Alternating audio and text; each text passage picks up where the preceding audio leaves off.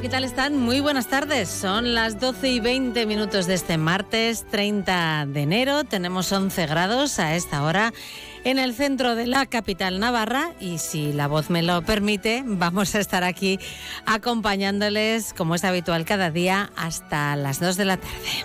Más de uno Pamplona. Marisa Lacabe, Onda Cero.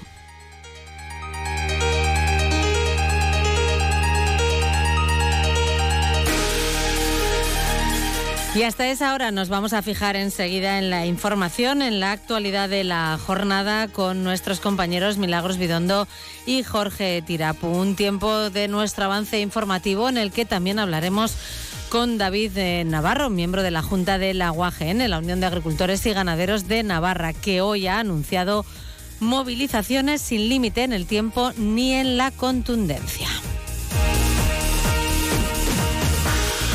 Tendremos también unos minutos para la actualidad deportiva con Javier Saralegui. Además, como es habitual cada día, conectaremos con los portavoces de la Policía Foral y de la Policía Municipal de Pamplona para conocer con ellos el estado de las carreteras y también algunas de sus intervenciones más destacadas en lo que tiene que ver con la seguridad vial y la seguridad ciudadana. Después de la una de la tarde vamos a tener ocasión de compartir unos minutos con Juan Mora Sanguinetti. Es economista senior en el Banco de Francia y en el Banco de España, abogado y vicepresidente de NATIC y ofrecerá esta tarde en Pamplona a las 7 en el nuevo casino principal una conferencia titulada La importancia de la justicia para el buen funcionamiento de la economía. Una conferencia que está organizada por el Instituto, por Institución Futuro, por Cociudadana y por Sociedad Civil Navarra.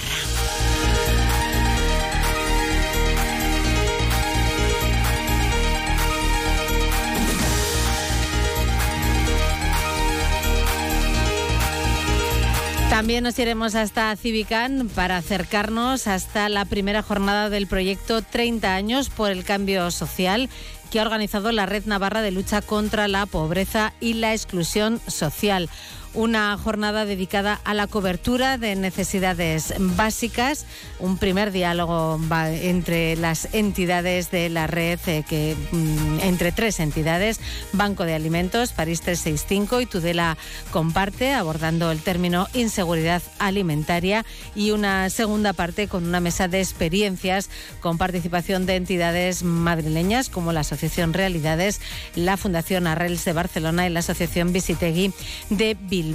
Hablaremos nosotros hoy con Manuel Campillo de Tudela Comparte. Con CEPA, en el Consejo de la Producción Agraria Ecológica de Navarra, nos acercaremos al primer ecomercado de este año que se va a celebrar este sábado 3 de febrero en la antigua estación de autobuses de Pamplona, un ecomercado centrado en las verduras del hielo y con los eh, productores habituales y con algunos invitados, eh, como Mermeladas Casa Paulina, Cítricos Ecológicos de Valencia Simo, las trufas de Tierra Estella de Sandra Izcue y kiwis del Baztán con Kiwisat. Entre los productores habituales, uno con el que hablaremos hoy, Joseba Villacorta, productor de miel Erlán. Viajaremos en el arte de viajar con Viajes Marfil y Viajes Navarsol y terminaremos con el punto final del periodista Luis Guinea.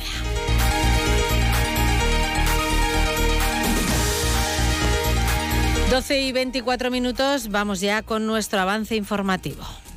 Avance informativo, espacio patrocinado por Caja Rural de Navarra. Caja Rural de Navarra, siempre cerca.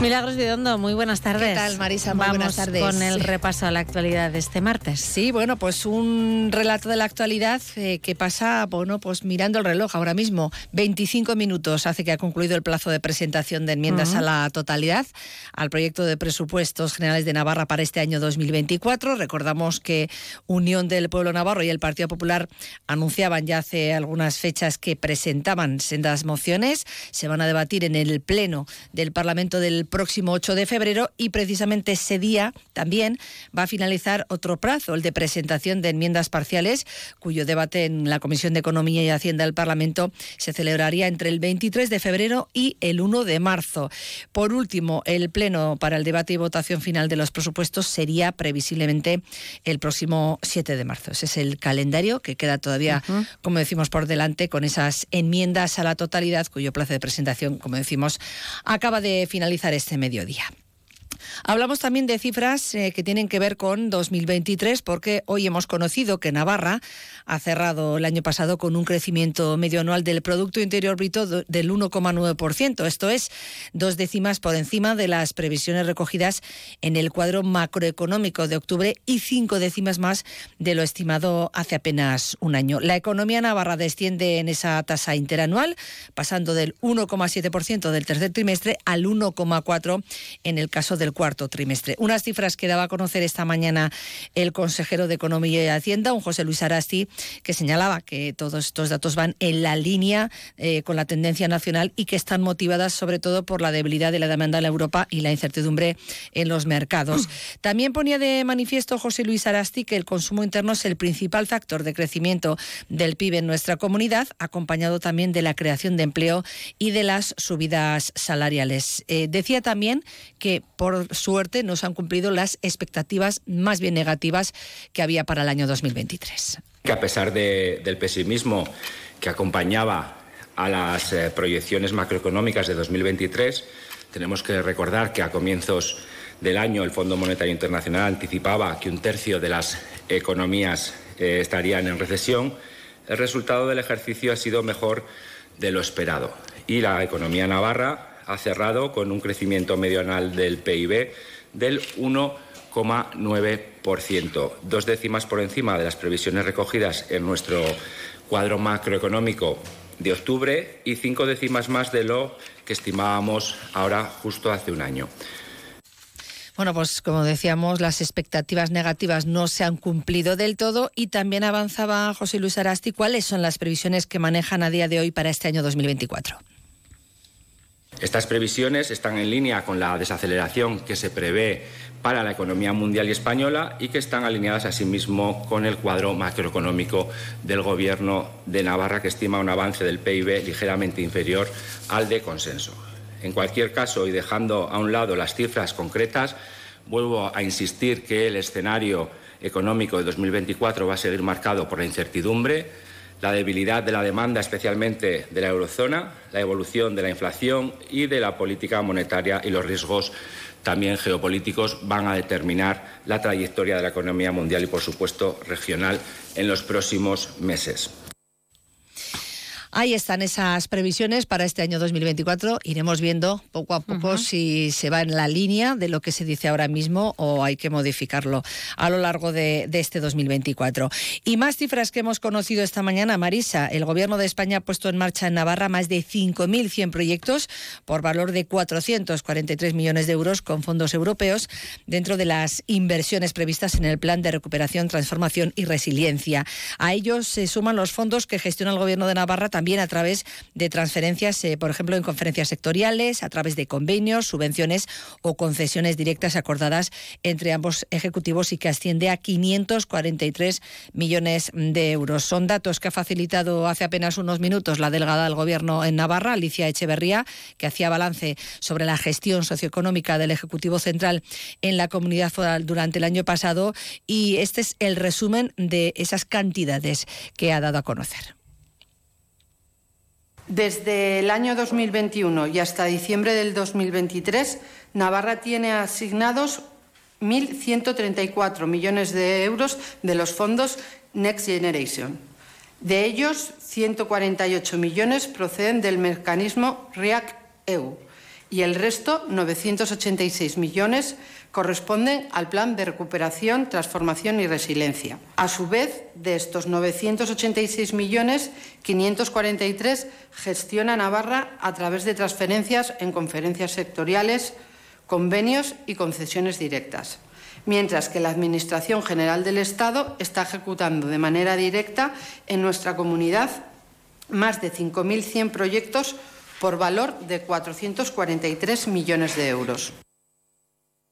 Esas son las grandes cifras que daba a conocer Alicia Echeverría quien también destacaba el papel relevante, ha dicho, de Navarra en proyectos estratégicos para la recuperación y transformación económica, lo que conocemos como PERTE.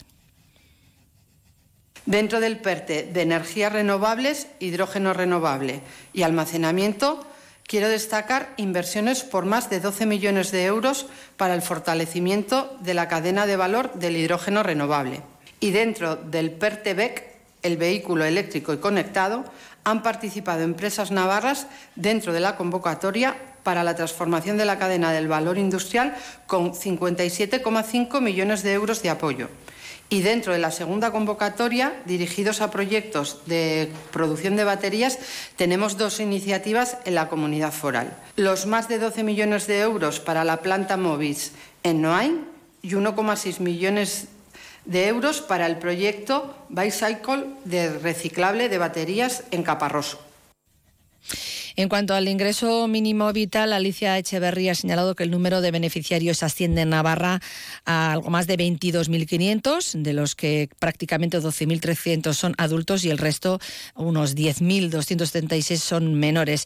Y también destacaba la buena situación que existe en Navarra en cuanto al empleo, derivada en gran medida de la reforma laboral la reciente subida del salario mínimo interprofesional en un 5% hasta los 1.134 euros mensuales. El número de contratos indefinido ha crecido un 159%, ha pasado de 25.602 en 2019, el último año anterior a la reforma laboral que no estuvo marcado por factores externos en el mercado de trabajo como fue la pandemia, a 66.442 el año pasado, mientras que el número de afiliados a la Seguridad Social se sitúa en diciembre en 305.749 de personas, 23.107 más que el mismo mes del año 2018. Bueno, pues ahí están esas grandes cifras que daba a conocer esta mañana, hace muy pocos minutos, la delegada del Gobierno. que estaba ayer aquí, precisamente, a esta hora, en los estudios de Onda Cero. Bueno, pues también nos vamos a fijar en la UAGN, la Unión de Agricultores y Ganaderos de Navarra, porque hoy ha anunciado movilizaciones sin límite en el tiempo ni en la contundencia. Saludamos a David Navarro, que es agricultor de Tudela y miembro de la Junta Directiva de UAGN. Muy buenas tardes. Muy buenas tardes. Bueno, ¿de dónde viene el, el descontento de los agricultores y ganaderos navarros? Estamos viendo estos días esas protestas también de los agricultores franceses. ¿Qué es lo que está ocurriendo y qué lleva a esas movilizaciones? Bueno, pues lleva lo mismo que a las últimas movilizaciones de los últimos años, porque la situación del sector es muy mala. Por hacer un resumen rápido, eh, se puede apreciar en la media del sector que tiene 61 años, falta relevo generacional, porque falta rentabilidad, faltan oportunidades y bueno, pues las quejas son similares a lo que puede estar pasando en, otros países europeos. Eh, nos encontramos ante una situación burocrática difícil de gestionar, importaciones que no tienen que cumplir los mismos requisitos que lo que producimos aquí, una política agraria común que es muy agresiva con, con, el futuro de, la agricultura y de la ganadería. Entonces, bueno, los motivos son muy, muy graves y al final pues nos llevan a, plantear movilizaciones de acuerdo con, la organización a nivel nacional y con otras organizaciones de manera conjunta. Eh, todavía no se conoce el detalle de esas movilizaciones, no se ha decidido exactamente. No, porque creemos que es muy importante que haya unidad en el sector, porque eh, los problemas son similares para todos. Entonces es muy importante, o así lo vemos, tener una, una unidad con, con, nuestra organización a nivel nacional que, que, es ASAJA, con otras organizaciones agrarias, incluso también a nivel europeo, e intentar presionar de manera conjunta. Por eso todavía no tenemos los detalles, pero es algo inminente porque se está en ello.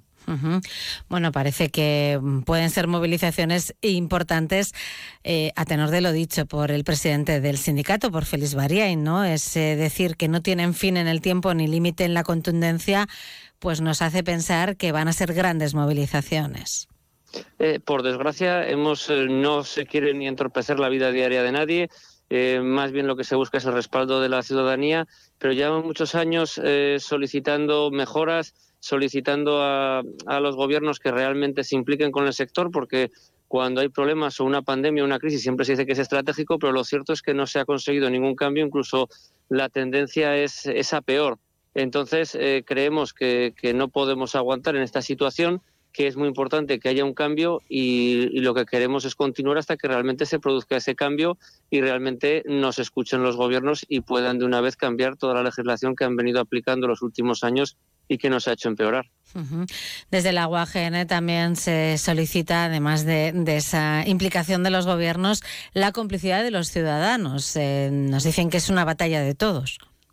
Sin duda, porque yo creo que en el fondo la palabra que, nos engloba es el respeto al, sector. ¿no? Lo que buscamos es un respeto eh, por, por lo que hacemos, por lo que es eh, el trabajo de, nuestros profesionales, de los agricultores, de los ganaderos, de todos los que trabajamos el campo y, eso se basa también en la sociedad, en que nos perciba como lo que somos, aparte de, lo que es nuestro problema, que por supuesto es grave la cantidad de, gente que pierde el sector y que tiene que cerrar, pero también es grave para la sociedad en su conjunto. Eh, la soberanía alimentaria, lo que supone tener alimentos en cantidad suficiente y en calidad suficiente, eso nos tiene que preocupar a todos. Entonces, lo que buscamos, por supuesto, como creo que hemos conseguido otras veces, es que el resto de la sociedad mire los ojos con sus ojos al campo, que muchas veces vive de espaldas a lo que pasa en el mundo rural y sea consciente de que es un pilar de nuestra sociedad y que si lo perdemos o si sigue en, decadencia no solo va a ser malo para nosotros, sino para todos. Eh, bueno, estamos viendo, como decíamos al principio, ¿no? esas protestas de los agricultores franceses, el bloqueo también de, carreteras y demás. No sé si nos espera algo parecido, pero viniendo de Francia precisamente, eh, ha habido unas palabras del primer ministro francés que han sentado muy mal ¿no? a los agricultores navarros y españoles. Sí, porque son unas palabras vergonzosas. Sabe, perfectamente el primer ministro francés que, el marco eh, legal que tiene Francia es el mismo que el de los países de la Unión vamos a aclarar, perdona, eh, perdón David, de que el ministro, el primer ministro francés acusó a los agricultores españoles de competencia desleal por utilizar en sus cultivos, dice, productos fitosanitarios que eh, señala que están prohibidos en Francia y permitidos en España. Vosotros decís que eso no es así, ¿no? Eh, no, y además luego para rematar también se metió con Italia porque se ve con un solo país sociocomunitario no tenía bastante. Mm. El marco de actuación es exactamente el mismo. Realmente la política agraria es de las pocas que está prácticamente transferida. Las modificaciones que se pueden hacer a nivel nacional las puede hacer Francia como las puede hacer España. Francia en otros productos como pues, que son muy importantes como los cereales nos inunda el mercado, también lo hace con la leche. Francia es una potencia productora incluso más que España, es el cuarto país del mundo en, importancia agraria, España es el octavo. Entonces es simplemente un intento de desviar la, actuación y de no asumir responsabilidades, porque lo que tenía que hacer el primer ministro francés es explicar a los agricultores por qué están en una situación que es muy similar a la nuestra, por qué ha consentido que la política agraria común, con el peso que tiene Francia, cada vez haya sido más hostil para el campo, o explicar por qué los acuerdos comerciales con terceros países como Mercosur o como Australia han dejado a, la agricultura y a los productos agropecuarios en el último escalafón y nos pongan en una situación muy difícil teniendo que competir con, esos países en donde no tienen precisamente ni nuestros mismos fitosanitarios, ni nuestra misma reglamentación, ni de CO2, ni otras cuestiones medioambientales. Entonces yo creo que es intentar buscar enemigos donde no los hay en vez de asumir la responsabilidad que tenía que tener él como parte integrante de la Unión Europea. Normas europeas, por cierto, que, que resultan muy exigentes ¿no? para el agro. Eh, es que las normas europeas, que en teoría eh, la política agraria común se creó, entre otros motivos, para mejorar la vida de los agricultores y los ganaderos, no se ha dedicado a ello ni a mejorar la productividad ni nuestra competitividad, pese al esfuerzo que tenemos que hacer por competir y por ser productivos. Eh, en realidad, cada, cada nueva reforma es una vuelta de tuerca más en cuanto a exigencias, se viste falsamente de medioambiental con medidas o que no sirven para nada para el medio ambiente y que la única consecuencia que suelen tener es aumentar nuestra burocracia, aumentar nuestros costes y lo peor de todo es que eso no se exige a los productos que vienen que tienen otros límites de residuos absolutamente distintos. Por poner un ejemplo, que, que prácticamente no hay diferencia entre Francia y España. Hay diferencias, por ejemplo, con un país como Brasil, que tiene básicamente el doble de fitosanitarios autorizados que nosotros, es una potencia agropecuaria, y, sin embargo la política agraria común nos lleva por un camino de pérdida de productividad y sobre todo su objetivo fundacional, el objetivo que se perseguía, que era tener un sector agrario fuerte y que fuese un pilar de la, de la Unión Europea garantizando eh, abastecimientos y calidad como, como, los productos que se producen aquí, se ha quedado de medio lado y, realmente lo único que para lo que está sirviendo es para un desguace del sector. Nueva protesta, por tanto, nuevas movilizaciones de los eh, agricultores y ganaderos se suman a las realizadas hace cuatro años y hace dos, ¿no? Porque mm, parece ser que no, eh, en vuestra opinión, no han cambiado mucho las cosas. No, en las diferentes manifestaciones se consiguieron algunas cosas que parecían importantes, eh, una ley de la cadena, pero que en realidad no se está aplicando. Se, tuvo algunas pinceladas en, la PAC, pero lo cierto es que por mucho que se ha repetido la cuestión de que somos un sector estratégico, eh, se ha hablado de buenas palabras, se ha intentado sacar una serie de normativa eh, favorable por, por los altos costes de los insumos, lo cierto es que son pequeñeces comparados con el problema y lo cierto es que la reforma de la PAC que vino ha sido absolutamente agresiva y lesiva a los intereses que eso afecta a toda Europa y tampoco se ha hecho mucho de los gobiernos eh, a la hora de, poder, de poder modificarlo realmente y de mejorar nuestra vida. Entonces el motivo de volver a salir es que las protestas anteriores no solo no se han resuelto, sino que hemos ido a peor. Bueno, ¿cuándo conoceremos las fechas de las movilizaciones? Eh, ¿Se sabe? Desde hace dos semanas había una reunión de, de Asaja a nivel nacional para este jueves. Lo cierto es que ya se está avanzando porque aparte de nuestra organización, lo mejor es que, que realmente haya unidad en el sector y nos organicemos todos juntos. Entonces yo creo que será muy fácil, o eso espero, poder llegar a un acuerdo rápido y en cuestión de muy pocos días tendremos un calendario y exactamente las, las actuaciones. El motivo de no concretarlas es que nos parece muy importante ponernos de acuerdo todos y no ir por libre. Bueno, pues eh, movilizaciones que no tienen fin en el tiempo ni límite en la contundencia, así lo ha dicho hoy Félix Bariain, el presidente de UAGN. Eh, David Navarro, miembro de la Junta Directiva del sindicato, gracias también por haber estado con nosotros hoy aquí en Onda Cero. Muchas gracias a vosotros. Estaremos atentos a lo que vaya ocurriendo. Muchas gracias. Bueno, pues ahí está el sector del campo, de la ganadería, con sus reivindicaciones y esas movilizaciones anunciadas que daremos cumplida cuenta cuando sepamos las fechas concretas. Eso es. Eh, más cosas que tenemos que contar. El Departamento de Desarrollo Rural y Medio Ambiente ha publicado en el Boletín Oficial de Navarra la convocatoria de ayudas para financiar proyectos de educación y sensibilización ambiental, voluntariado y proyectos de ciencia ciudadana con el fin de fomentar el conocimiento sobre el medio ambiente y también la sostenibilidad sostenibilidad. Son ayudas dirigidas fundamentalmente a asociaciones y organizaciones que se podrán solicitar a través de, la, de una ficha hasta el próximo 28 de febrero. Destinará en concreto el departamento casi 300.000 euros para avanzar en la sostenibilidad y promover acciones relacionadas con la prevención de la contaminación o gestión de residuos o ahorro energético, entre otras cuestiones. Y el resto tiene que ver con iniciativas de participación ciudadana más bien ligadas a la investigación y al conocimiento del entorno. Todas ellas, todas estas acciones que aspiren a ser subvencionadas deberán ser ejecutadas dentro de eh, Navarra entre el 1 de noviembre del año pasado y el 30 de septiembre de este 2024 y están dirigidas a todo tipo de público, ya sea general o también a colectivos específicos. Cada una de las asociaciones recibirá un máximo de 9.000 euros, bien por proyectos de educación y sensibilización ambiental o bien por proyectos, como decíamos, de ciencia ciudadana. Así que ahí está esa convocatoria de ayudas. Del ámbito laboral de destacamos que la presidenta María Chivite ya ha iniciado una ronda de reuniones con comisarios europeos para solicitar la máxima implicación de la Comisión para que la doble transición, la digital y la sostenible del sector automovilístico, cuente con los recursos necesarios y lleve a un éxito al final de este proceso. Ayer mantenía la primera reunión en Bruselas con el comisario europeo de Empleo y Derechos Sociales, con Nicolás Smith, y abordaron bueno, pues los desafíos del sector laboral durante la transición de la industria automovilística y sí que coincidían en la necesidad de afrontar ese reto desde un enfoque político, económico, social y tecnológico y hablaban sobre todo también de la necesidad de la recualificación y generación de nuevos perfiles laborales que serán los que exijan, como decíamos, esa nueva fase dentro del sector automovilístico. También dentro del ámbito laboral destacamos que comisiones obreras UGT y Lanquide firmaban ayer el convenio colectivo para el sector de oficinas y despachos de Navarra.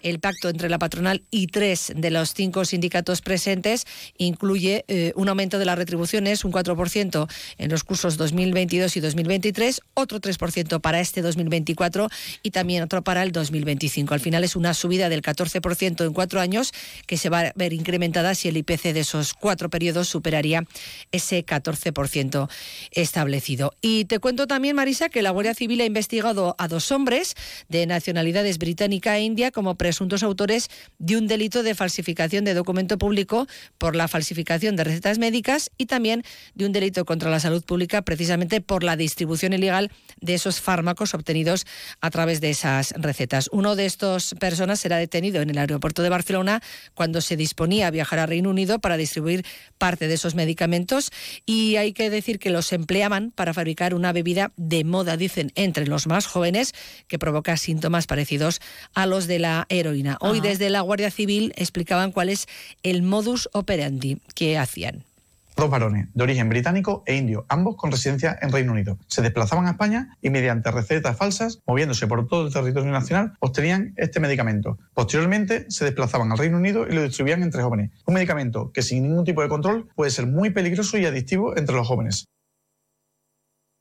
Los investigadores han constatado que no operaban solamente en Navarra, sino que viajaban por todo el territorio español haciendo acopio de este medicamento para luego trasladarlo posteriormente a Reino Unido y así distribuirlo y seguidamente volver de nuevo a España para seguir obteniendo más. Así que ahí está esa operación. Bueno, bueno, pues operación de la que damos cuenta y saludamos también a Jorge Tirapu. Muy buenas tardes, Jorge. Hola, buenas tardes, Marisa. Porque teníamos comisión en el Parlamento interesante, ¿no? Y has estado siguiéndola. Sí, comparecencia sigue, de hecho, hasta ahora en el Parlamento la comparecencia del consejero de Cohesión Territorial, Oscar Chivite, está informando sobre las obras de conversión de la N121A en una carretera 2 más 1 y la construcción de los nuevos túneles de Velate. Eh, llega esta comparecencia después de que...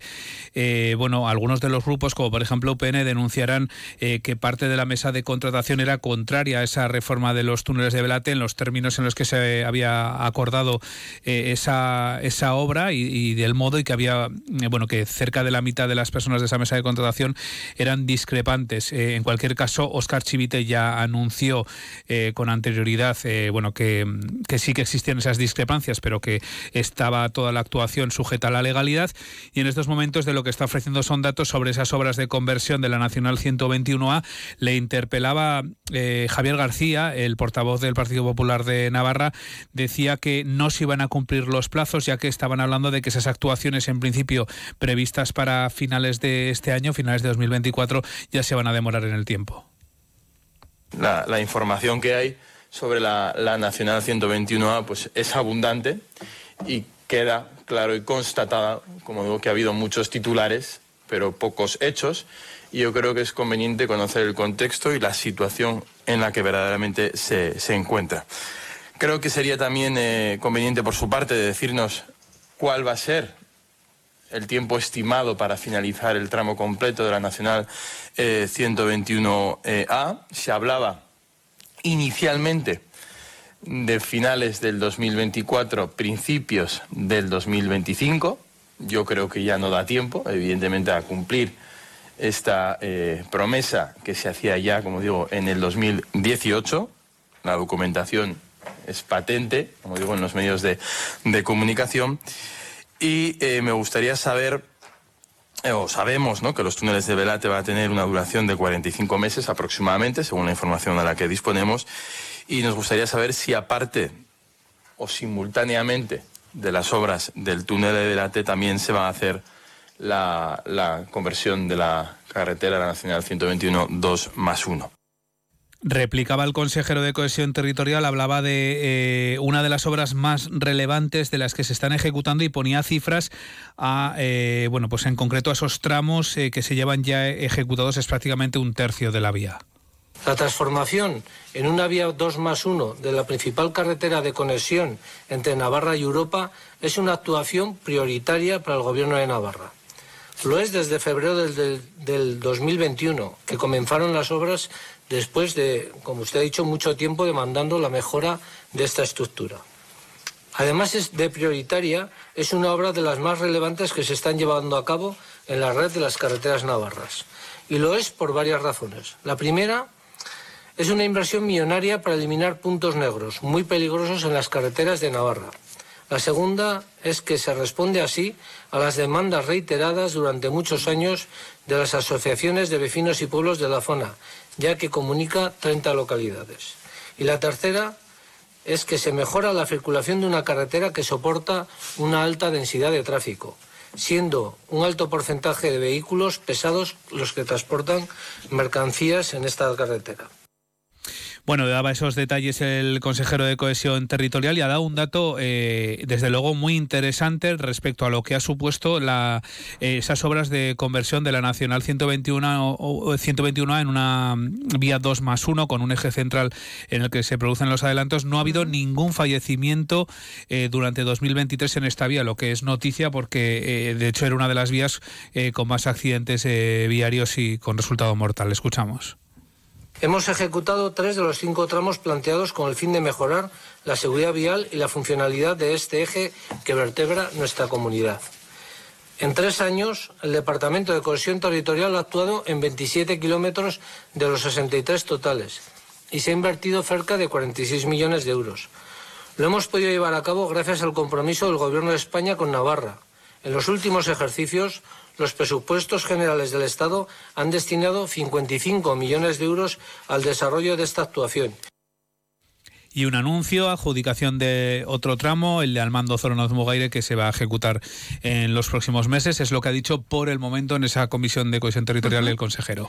Muy bien, pues eh, gracias Jorge. Mila, os escuchamos a las dos y media en el informativo. Hasta luego. Hasta luego. Han escuchado el avance informativo patrocinado por Caja Rural de Navarra. Caja Rural de Navarra, siempre cerca.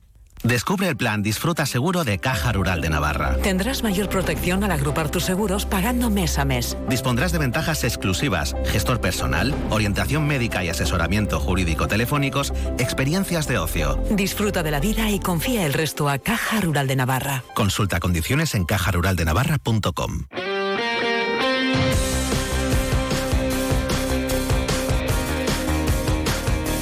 Y vamos ya con la actualidad deportiva. Javier Saralegui, muy buenas tardes. buenas tardes. ¿Qué pasa con el Chimi? ¿Hay novedad? ¿No hay novedad? ¿Se va? ¿No se va? ¿Qué, qué es lo que está pasando? Eh, te puedo contar que están los agentes del Chimi Ávila en el Benito Villamarín en estos momentos, reuniéndose con el personal del Betis, evidentemente, porque el jugador sus representantes están eh, intentando llegar a un acuerdo en el contrato. Aquí tiene que haber dos tipos de acuerdo. Primero del club con el entre club y club y luego del nuevo club con el jugador. Entonces, eh, eh, el Chimi, como informan nuestros compañeros de Diario de Navarra, ha elegido al Betis y está ahora hablando de qué contrato tendría si le traspasa Osasuna al Betis. Pero falta esa otra pata que es muy importante. ¿Qué va a hacer Osasuna?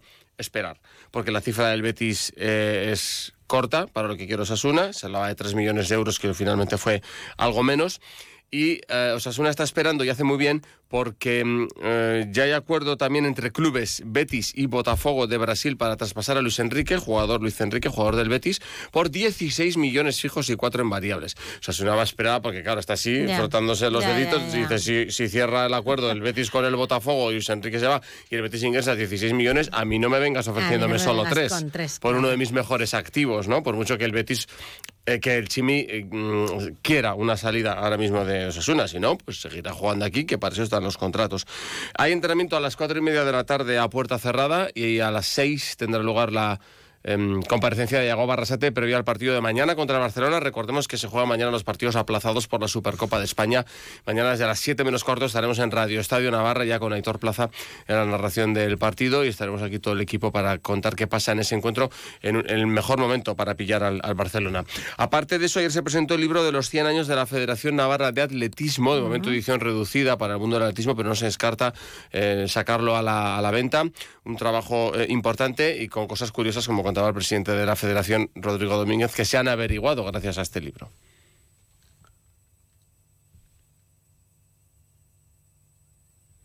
bueno, bueno, escuchamos a Rodrigo Domínguez. Ah, hablaremos hoy en Onda Deportiva con la directora del Circuito de Navarra, que es Inma Lezana, porque ayer el Circuito de Navarra eh, anunció eh, una importante inversión para mejorar, cambiar y mejorar las dos cosas, el trazado del circuito. Por un lado, se van a arreglar los baches que había en la recta principal y que por el uso del tiempo, por el paso del tiempo y que afectaban a, a, todos los que pilotaban por allí. Pero por otro, eh, se va a modificar varias de las curvas para que no haya curvas lentas y que haya curvas rápidas dentro del circuito. Aprovechando esto, hablaremos para conocer cuál es el proyecto de Motorsport Vision, la empresa que compró en noviembre de 2022 el circuito de Los Arcos y qué proyecto quieren y qué es lo que están haciendo para poner al mapa, al circuito de Navarra en el mapa internacional. Muy bien, pues eso será a las 3 menos cuarto en Onda Deportiva. Gracias, Hasta Javier. entonces. La previsión del tiempo.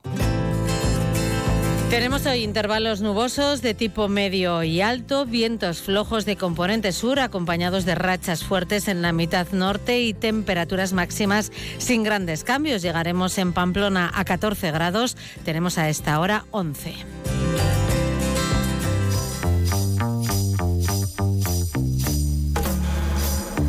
Y vamos a esta hora, como cada día, a conectar con el Departamento de Comunicación de la Policía Foral. Saludamos a Miquel Santamaría. Muy buenas tardes. Hola Marisa, buenas tardes. ¿Cómo va transcurriendo la jornada de martes en las carreteras navarras? De momento muy tranquila, tan solo tenemos que destacar un accidente que además se atiende ahora mismo, ocurría hace poquitos minutos en Castejón, una colisión de dos turismos, dos heridos leves. También destacar la inmovilización de un vehículo en Sarasa por positivo en drogas de su conductor y la imputación en Villafranca de un conductor que era sorprendido circulando con pérdida de vigencia de su permiso de conducción. En cuanto al estado de carreteras, no hay novedades. En red principal, afecciones en Elizondo, en Caparroso y en dos puntos de la ronda de Pamplona, en Arre por construcción de pasarela y en el acceso al Andave. En esta mañana había bastante retención en esa zona entre el nudo de Cizur, afortunadamente pues eh, ha pasado. En Lumbier también autovía del Pirineo cortado un carril sentido Pamplona por trabajos de mantenimiento y en red secundaria aquí cerquita cortada la Navarra 6000 entre Arlegui y Suiza con desvíos señalizados. En cuanto a seguridad ciudadana, ¿algo que comentar? Vamos a destacar esta mañana la detención de dos personas, la primera en Mutilva, tenía una orden de ingreso en prisión que se ha hecho efectiva y posteriormente se detenía en Estella a un varón por un delito de violencia de género. Bueno, pues lo dejamos ahí. Gracias y hasta mañana. Hasta mañana, un saludo. Vamos a saludar también al portavoz de la Policía Municipal de Pamplona, Francisco Aldunate. ¿Qué tal? Muy buenas tardes. Hola, muy buenas tardes. Mira, además, desde el caso antiguo me pilláis por aquí, sí, revisando unos cuantos cortes que tenemos, ¿eh? Por aquí programados bueno, de pues tráfico. Vamos con ellos a pie de calle, nunca mejor dicho, ¿eh? Eso es, a pie de calle, sí. Pues mira, ahora mismo nos encontramos en la calle Jarauta, eh, la cual se va a cortar en el periodo hasta las 17.30 horas, desde las 11 aproximadamente que se ha planeado ya y, se ha- y han comenzado los cortes hasta las 17.30 horas. Encontraremos el último tramo entre la calle Larión Eslava y San Lorenzo. Asimismo, también eh, nos hemos pasado por la calle Dormitalería, donde encontramos un corte de calle desde la calle Curia hasta la bajada Javier. Este corte de calle finalizará para las 14 horas. Por otro lado, eh, calle María Camino Scott eh, continúa con corte entre la calle Doctora Ariz y Valle de Hues por tema de obras.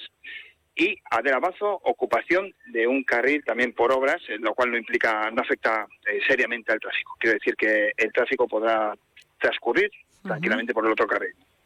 Eso sería un poquito las afecciones al tráfico. Muy bien. Eh, en cuanto a intervenciones en materia de seguridad vial y seguridad ciudadana, ¿qué podemos decir de las últimas horas? Bueno, pues todo ello, ¿eh? la tranquilidad, ¿eh? y todo ello es lo que nos permite el poder haber salido un poco a las calles del casco antiguo y, y- y comprobar in situ estas, estos cortes. Eh, ha sido una jornada muy tranquila, sí que hemos atendido un total de 10 accidentes, en los cuales no destacamos más que un lesionado de carácter leve, y luego, pues, eh, unas, unas, te iba a decir, no, exactamente 53 actuaciones eh, de modo policial, ¿eh? en la cual ha sido necesaria nuestra presencia, pero con ningún tipo de detenido ni nada a destacar en tema penal. Así que una jornada bastante tranquila. Bueno, pues entonces eh, no nos podemos quejar, ¿eh? Sí, eh, notaréis incluso que yo estoy hasta contento, ¿eh? Ojalá sería así siempre, ¿verdad? ¿Eh? Vamos a, a intentar o vamos a pedir que continúe así. ¿eh? Así es. Gracias, Francisco. Hasta mañana. Gracias a todos y un saludo. Llegamos a las noticias de la una de la tarde. Ya saben que a esta hora nos ponemos al día con la información nacional e internacional y que en unos minutos estamos de vuelta y seguimos en más de uno Pamplona acompañándoles hasta las dos de la tarde. Mediodía en Canarias.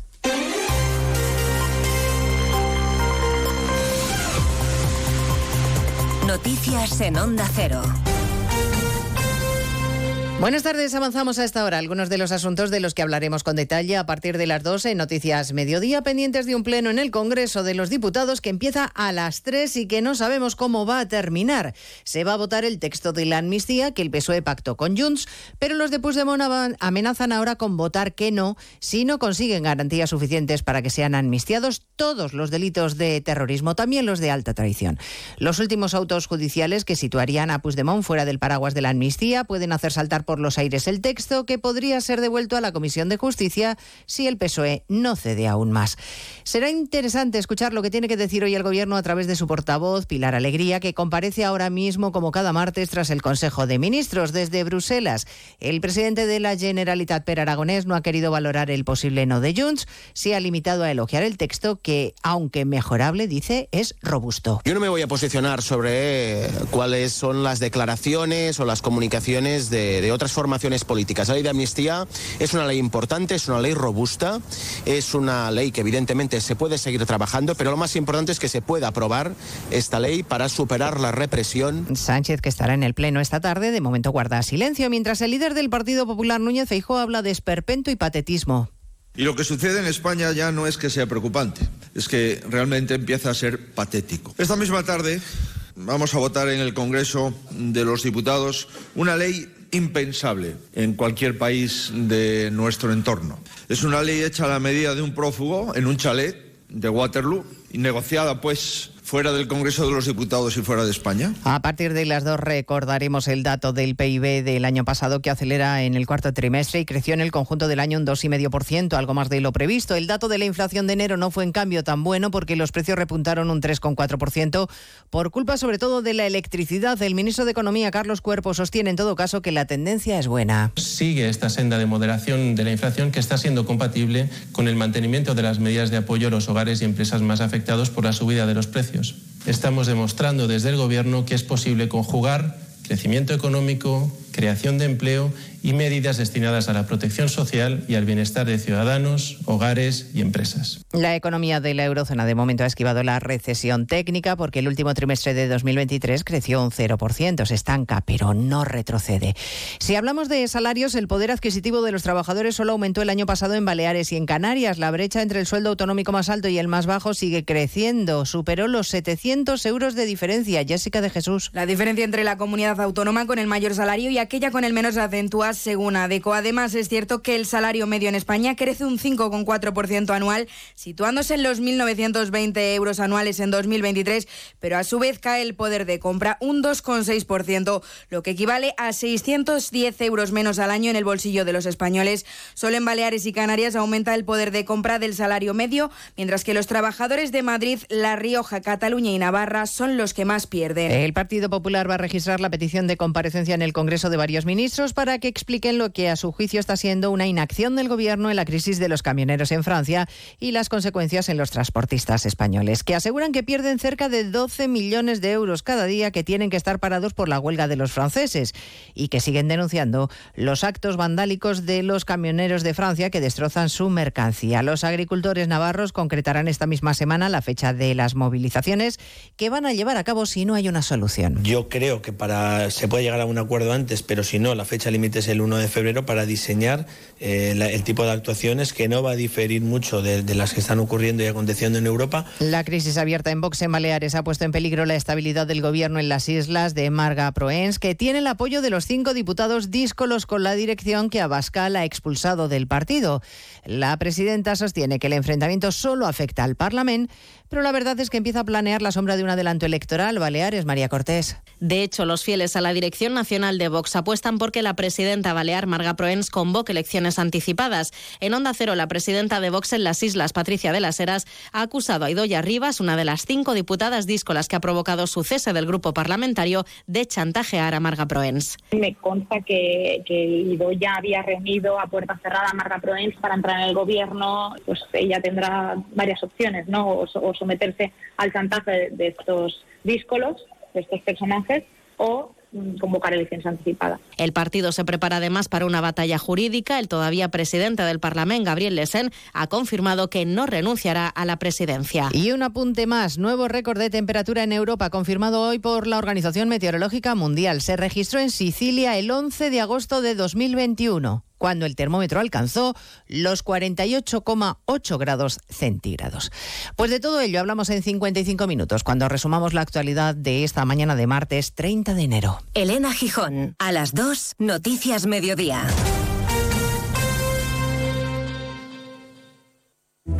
Hay personas de ideas fijas, de porque lo digo yo y punto, de perder la razón por querer tenerla. Hay personas con las que cuesta conectar y otras con las que la conexión no falla. ¿Qué tal? ¿Cómo están? Bienvenidos a una nueva mañana de radio. Gracias por elegirnos. No hagas, no hagas por cambiar ya de tema. Quién sabe qué acontecimientos inesperados nos traerá la actualidad de esta nueva temporada, ¿verdad? Porque hay más de un tipo de oyente, pero solo una radio capaz de llegar a todos. Onda Cero, tu radio. Onda Cero Navarra. Este jueves 1 de febrero tienes una nueva cita con la gran familia empresaria Navarra, el podcast de Adefan, la Asociación para el Desarrollo de la Empresa Familiar Navarra. En esta ocasión, Adefan colabora en la presentación de los premios Rey Jauma I en Pamplona. Te contamos las claves de unos reconocimientos que buscan unir ciencia, innovación y empresa para lograr más bienestar y prosperidad. Escúchalo aquí, en Onda Cero Navarra. Este jueves 1 de febrero, la gran familia empresaria Navarra, en el espacio Más de Uno Pamplona con Marisa Lacabe. No te lo pierdas. ¿Por qué repostar en Eurocam? Porque la mejor energía es la que cuida tu motor y cuesta menos. Compruébalo en las estaciones Eurocam, dotadas de un triple filtro que limpia el combustible de bacterias, partículas y humedad. Y con la tarjeta Eurocam tendrás descuentos en diésel y gasolina. Ahorra y cuida tu motor en Eurocam. En Pamplona, Polígono Agustinos. En Tudela, Polígono Las Labradas.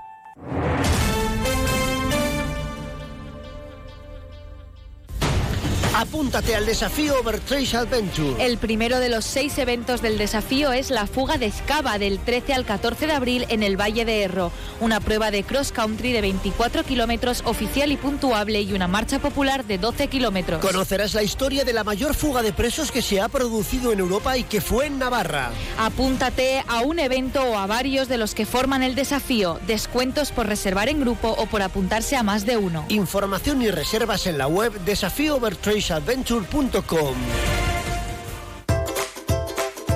Fontanería Iruña, rápidos y económicos. En Fontanería Iruña realizamos grandes y pequeños trabajos como aerotermia, suelos radiantes, cocinas, baños, calefacción y servicios de fugas. También tenemos servicio de urgencias 24 horas los 7 días de la semana. Teléfono 679-666-997. Recuerda, Fontanería Iruña, teléfono 679-666-997. Gran liquidación en Beunza Luz. Liquidación de existencias con el 20, 30 y 50% de descuento por cambio de exposición. Beunza Luz, en calle Mayor 34 y en beunzaluz.com. Hola Carmen, ¿qué tal? Pues chica, vengo del médico y a mi padre le han prescrito una silla de ruedas. Vaya lío, esto ha cambiado. Me han dado un listado de ortopedias y no me aclaro nada. A mí me pasó lo mismo con un andador. Vete a Lorca Salud, ahí te lo explican todo, es una maravilla. Además, en Lorca Salud ya no tienes que pagar, solo la aportación si la tiene. Ya te explicarán todo muy bien en Lorca Salud. Lorca Salud Ortopedia, cuatro establecimientos a tu servicio. Lorca Salud Ortopedia, establecimiento colaborador con el Servicio Navarro de Salud. Resolución 694-2023. Amuebla tu casa al mejor precio con las rebajas de Mercamueble. Transporte y montaje gratis y financiación gratuita. Mercamueble, carretera Guipúzcoa, kilómetro 4 Izain y mercamueble.com. Alive Courier Envíos Urgentes. Trabajamos con la mejor red de envíos nacionales e internacionales, GLS. Estamos comprometidos con nuestros clientes dando los mejores servicios urgentes con gran profesionalidad y calidad. En Alive Courier no solo transportamos paquetes, también transportamos ilusiones. Consúltanos en el 948 23 05 o en www.alivecourier.com que eres de buen apetito y buen comer, en el plato siempre embutidos Arrieta de Zubiri, con el distintivo de Reino Gourmet y artesanos de Navarra. Si hablas de chistorras, salchichas, morcilla, relleno, hablas de embutidos Arrieta, calidad artesanal que encontrarás en carnicerías, supermercados, bares y restaurantes, además de en su tienda en Zubiri. Con 60 años de experiencia y muchos premios a sus espaldas, para Embutidos Arrieta, su mayor premio es estar en vuestras mesas.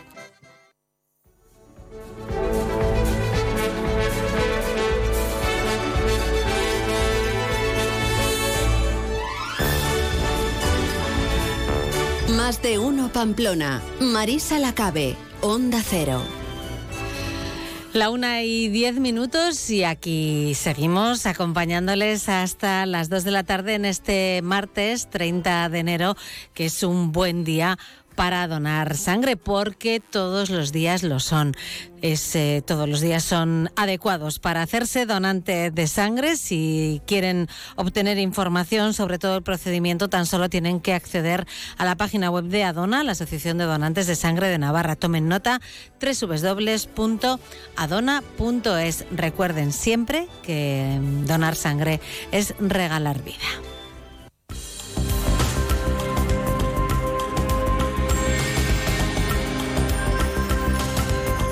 Y hoy queremos contarles que esta tarde a las 7 en el nuevo casino principal de Pamplona eh, se va a ofrecer la conferencia La importancia de la justicia para el buen funcionamiento de la economía.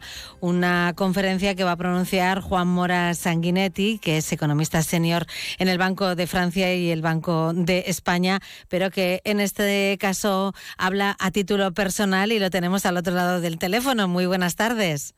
Muy buenas tardes, Marisa. Un placer estar con vosotros. Igualmente. Bueno, una conferencia, un acto organizado por Institución Futuro, Cociudadana y Sociedad Civil Navarra, como decimos esta tarde a las 7 en Pamplona. A mí la primera pregunta que me surge o la primera duda es que tiene que ver esto de la justicia con la economía.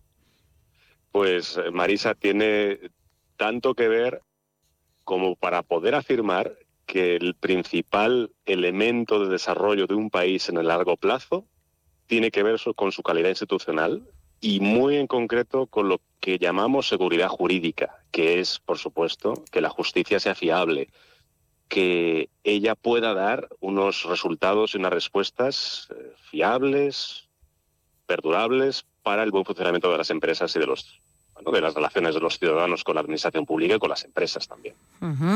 Eh, ¿Tenemos en España seguridad jurídica? Es una buena pregunta. Eh, habría que diferenciar a veces las sensaciones que tenemos de discusiones informales de los resultados que obtenemos con datos.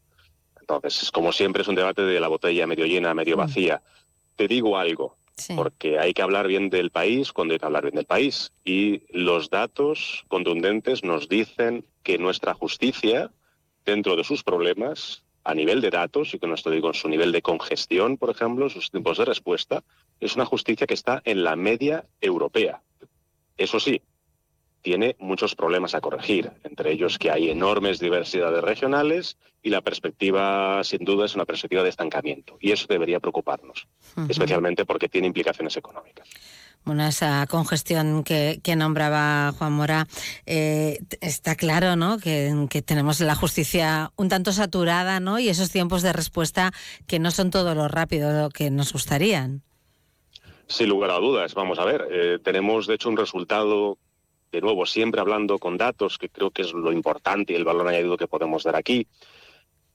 Hay algo que apareció que pudimos poner encima de la mesa, que fue, por ejemplo, la medición, como digo, ya no solo de la congestión, sino de los niveles de litigiosidad. Y España apareció, por ejemplo, ya en la época de la gran recesión, hablamos ya de la época del 2008 al 2013, España, a nivel de datos, pasó a ser el tercer o cuarto país más litigioso del mundo. Esto sin duda es algo que se correlaciona con la congestión, con los tiempos de respuesta. Es un tema al que tenemos que poner atención, sin lugar a dudas. Em, ¿Hasta qué punto o, cómo podemos eh, darnos cuenta de que ese sistema judicial eficaz es esencial para el desarrollo económico? Creo que la mejor manera es poner ejemplos concretos, más allá de que yo pueda defender, y también ha sido defendido por, digamos, eh, la gran academia internacional a nivel de estudios, diciendo que no existe desarrollo sin un buen sistema judicial, sin un buen sistema que dé seguridad jurídica a las empresas a los ciudadanos. Lo importante es dar ejemplos concretos para el caso de España.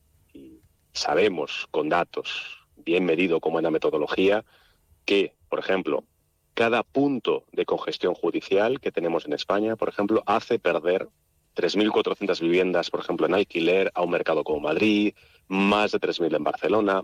Sabemos que tener una mala congestión del sistema judicial hunde entre un 5 y un 7% del emprendimiento en España, que provoca caídas en el crecimiento de las empresas cerca del 2%. Estos son los malos resultados de tener potencialmente baja seguridad jurídica. Es decir, el sistema judicial no es un juez que está separado de la sociedad, no, es que su trabajo es tan importante que depende de él nuestro desarrollo y nuestra seguridad futura, por tanto, nuestro potencial como país de competitividad. Bueno, parece ser que las grandes empresas españolas destinan una cantidad mm, bastante amplia, ¿no? Para, para hacer frente a posibles litigios. Es un dato, la verdad es que tremendo y sorprendente eh, cuando se pregunta, pero bueno, aparte de ejemplos concretos de pérdida de viviendas o de pérdida de emprendedores, que ya de por sí es muy importante, alguien nos pregunta, bueno, pero de verdad, de verdad, ¿cuánto podríamos decir que esto pesa para la economía española en general? Bueno, pues si uno mirara, por ejemplo, cuánto dinero destinan las grandes empresas, aquellas del IBEX 35, a provisiones y, por tanto, a la previsibilidad de que tengan conflictos que resolver y, por tanto, cuánto pesa en sus vidas el buen o mal funcionamiento de la justicia, hablamos de, por ejemplo, provisiones de cerca de 12.000 millones de euros al año. Hablamos de tanto dinero como destina el presupuesto general del Estado a infraestructuras. Y Marisa, estaremos de acuerdo en que se habla mucho más de construir un kilómetro de AVE o construir un kilómetro más de autovía que de la calidad del sistema judicial, de lo que implica el sistema judicial, y en cambio el peso es importantísimo. Estamos hablando tanto como las infraestructuras para explicar el desarrollo de un país o las potenciales de desarrollo de un país. Es así de grave el, tema. Mm, la verdad que, es una cifra que, de alguna manera asusta, ¿no? Quizá no le damos eh, tanta importancia porque el ciudadano entendemos mm, que no nos afecta tanto en nuestro día a día como esas otras cuestiones, ¿no? Efectivamente, eh, mm, no tenemos a nivel de debate ciudadano de debate social, de debate económico, de debate político, esa misma conexión que tenemos eh, tal vez de forma intuitiva con las infraestructuras o con otros múltiples debates, pero la importancia eh, está ahí y los datos nos dicen que está ahí. Así que deberíamos incluso pensar en, dar esa perspectiva económica a la gestión de la justicia y la importancia competitiva que tiene la, la gestión de la justicia y el buen funcionamiento de la justicia. Y el nivel de señalización también, de fiabilidad de fiabilidad del país, de su seguridad jurídica. Bueno, entiendo que esta tarde se va a hablar de todo esto con, con datos, como estamos eh, comentando ahora mismo también con Juan Mora Sanguinetti, eh, esos datos, la situación ¿no? de, de, la justicia o del sistema judicial eh, en España, todos esos problemas de los que hemos hablado, entiendo que también se darán algunas soluciones, ¿no? O que se apuntarán al menos. También, efectivamente. Es importante no solo hablar bien cuando hay que hablar bien del sistema y ponerlo en valor, cosa que muchas veces no se hace.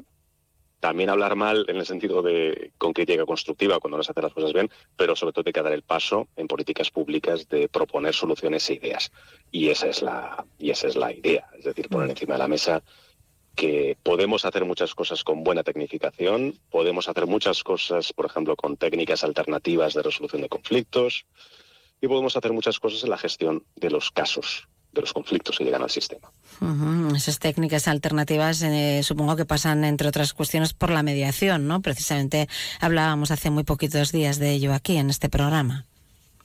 Efectivamente. Hay un gran reto país que es dar la opción a las empresas y los ciudadanos a depender un poquito más de mecanismos alternativos de resolución de controversias, como es la mediación, el arbitraje, la conciliación, respecto al recurso último, que es ir al sistema judicial formal. Em, pero el gran reto está también en ver si culturalmente como país estamos preparados, más allá de pensar que efectivamente tiene sentido como alternativa al sistema, si de verdad vamos a dar ese paso. España ha experimentado en el pasado con mecanismos alternativos de forma amplia, que no han funcionado mucho, tal vez por su contexto cultural, su contexto de nuestro, bueno, nuestra identificación con solución contundente judicial respecto de otras, pero sin duda, eh, bueno, pues hay que experimentar con ello, hay que impulsarlos porque de verdad puede ser una buena solución o una solución parcial al problema de la congestión del sistema judicial. Bueno, pues de todo ello se va a hablar esta tarde a las 7 en el nuevo casino principal de Pamplona, en la Plaza del Castillo. Juan eh, Mora Sanguinetti, gracias por haber estado con nosotros este ratito, estos minutos en, en Onda Cero. Muchas gracias a ti y a vosotros. Gracias, buenas tardes. Buenas tardes. Más de uno Pamplona, Onda Cero. Si buscas una mesa de comedor, en Muebles Polke seguro que la encuentras. Yo antes vivía en un piso pequeño y tenía una mesa de su tienda que recogida ocupaba poquísimo, pero se ampliaba un montón. Y ahora que tengo un piso grande, me cuesta decidir entre tantos modelos y opciones. Elige la tuya en Muebles Polke, en Polígono Mutilva Calle A y polke.com.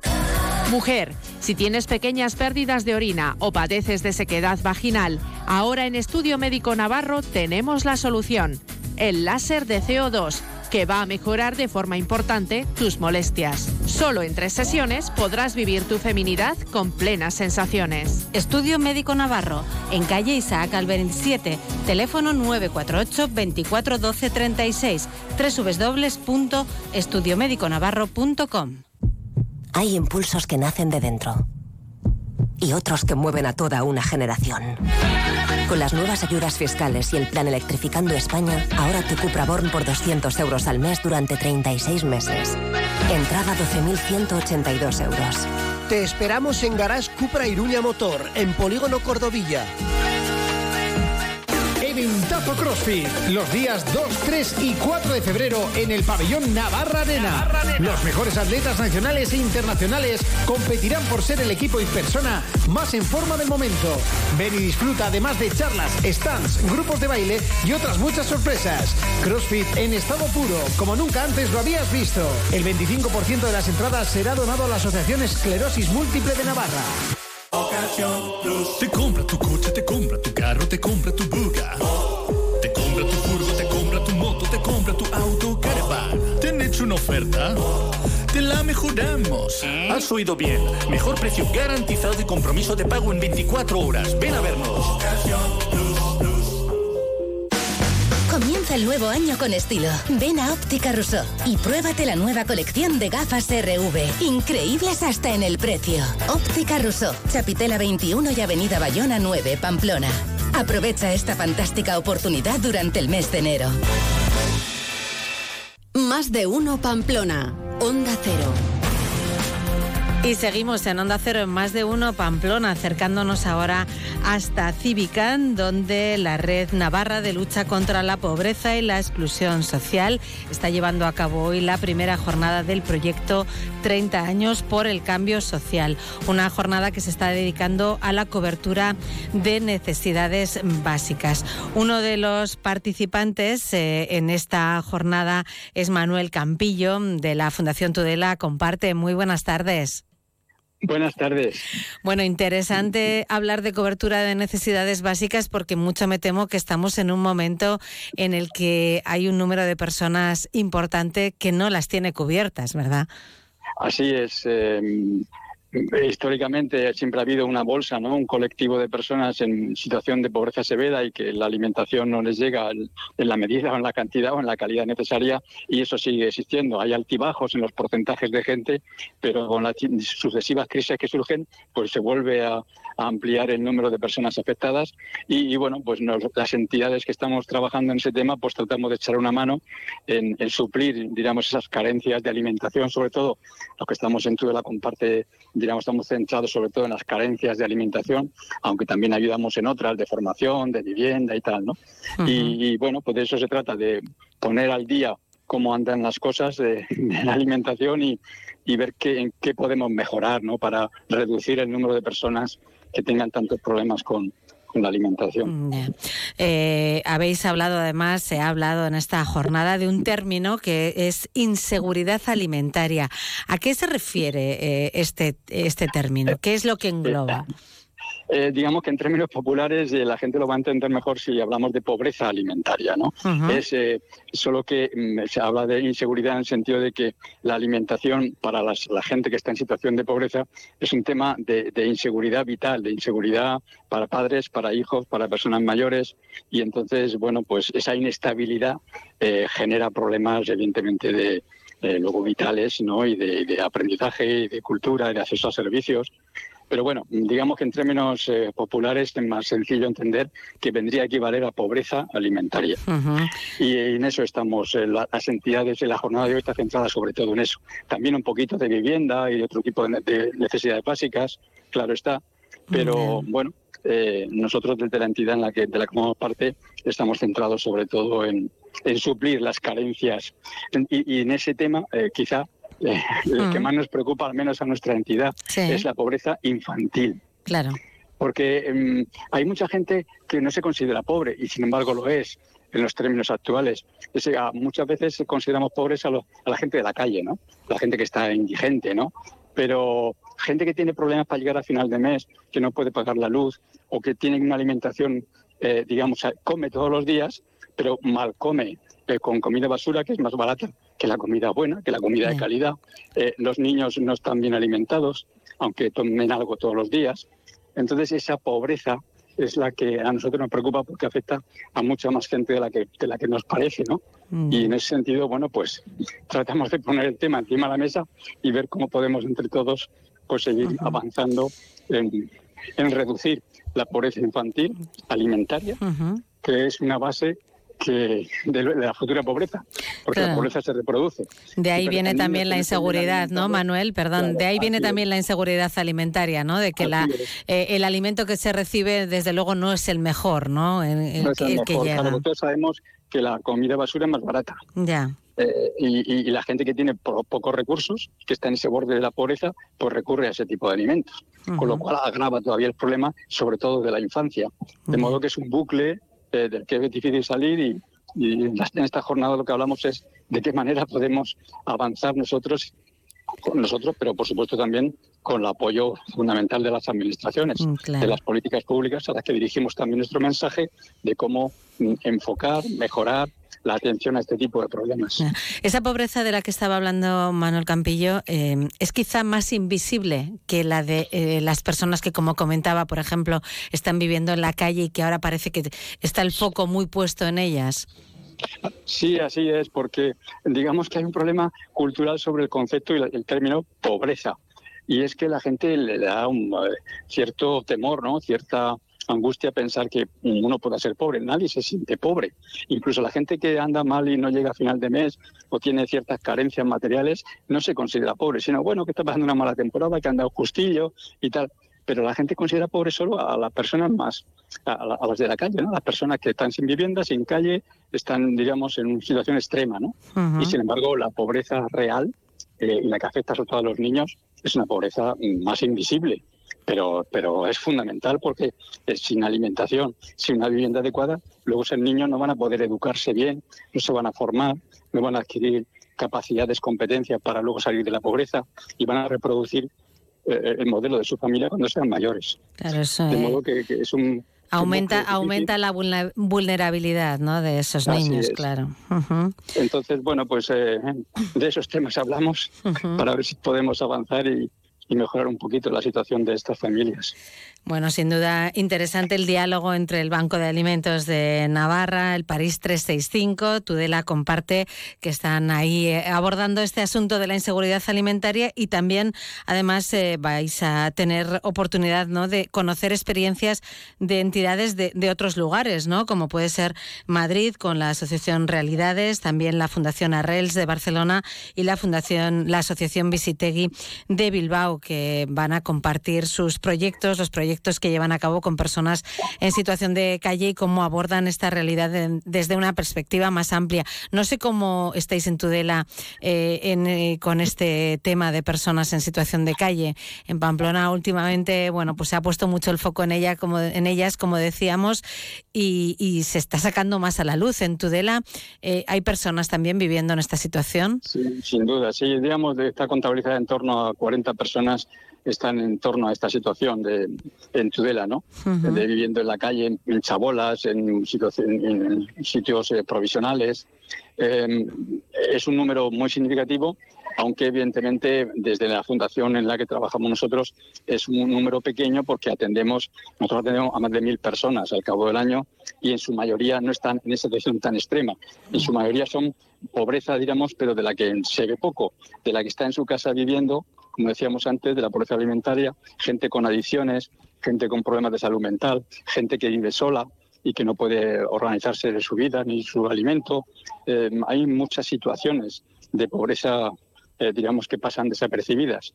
Y esa es un poco la gran parte de la gente que atendemos nosotros. Y las experiencias que nos vienen a contar, digamos, son muy importantes porque son de gente muy experimentada en esas ciudades, Madrid, Barcelona y Bilbao, y, bueno, nos ayuda mucho a, en este foco, en este tema tan concreto, pues aprender de ellos, de sus experiencias y ver en qué medida aquí nosotros podemos avanzar. En Tudela tenéis también eh, vosotros un comedor solidario, ¿no? Sí, tenemos comedor, tenemos una tienda, una especie de economato para familias con niños, porque el comedor no es para niños. Eh, y ah, bueno, digamos, es un modelo parecido al que tiene París 365 en, en, Pamplona. Somos las dos referencias de la alimentación en, Pamplona y Tudela, eh, y en los dos casos con ayuda de alimentos proporcionados por el Banco de Alimentos. Porque el Banco de Alimentos no atiende directamente a las personas, el Banco de Alimentos es un distribuidor. Y lo que hace es aportarnos a las entidades sociales los alimentos que nosotros utilizamos para atender a esas familias. Que vosotros repartís después, ¿no? Entre esas personas, entre esos usuarios que, que se acercan hasta vuestra fundación en este caso. Eso es. Sí, sí. Nosotros atendemos a los usuarios, a unos, a los adultos, gente de calle, gente sola, en el comedor, y a familias con pequeños en la tienda. Les damos alimentos para que ellos en su casa puedan cocinar y, comer con la familia, ¿no? con los pequeños.